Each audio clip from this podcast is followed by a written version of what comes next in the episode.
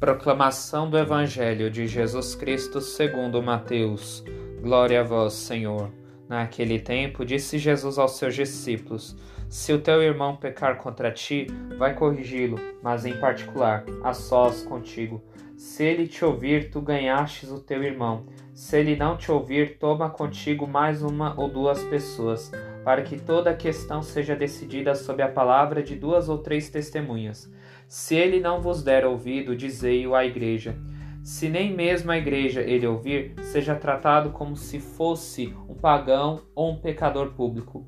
Em verdade vos digo: tudo o que ligardes na terra será ligado no céu, e tudo que desligardes na terra será desligado no céu.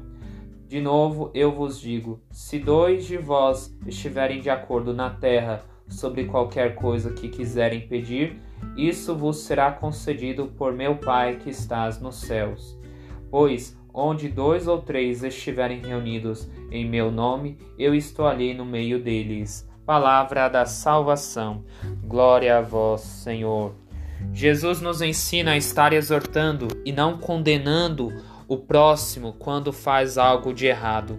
Muitas vezes, quando corrigimos o irmão, agimos de um modo muito errado.